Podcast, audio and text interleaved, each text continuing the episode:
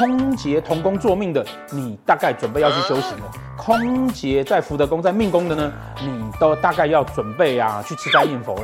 哦，然后书上面呢会告诉你说啊啊逢空啊叫浪里行舟，好像在浪里面呢开船一样，哇，很颠簸，很危险。哦，或者叫半空折翅。飞在半空中啊，翅膀会断掉，会掉下来。为什么会有这么这么多惊世骇俗的这种论点？这边还是要讲到，命理师不吓你啊，他怎么会收得到钱？对不对？整个命理圈啊，很大多数的营销行为啊，都是恐吓行销。今天呢、我们来跟大家。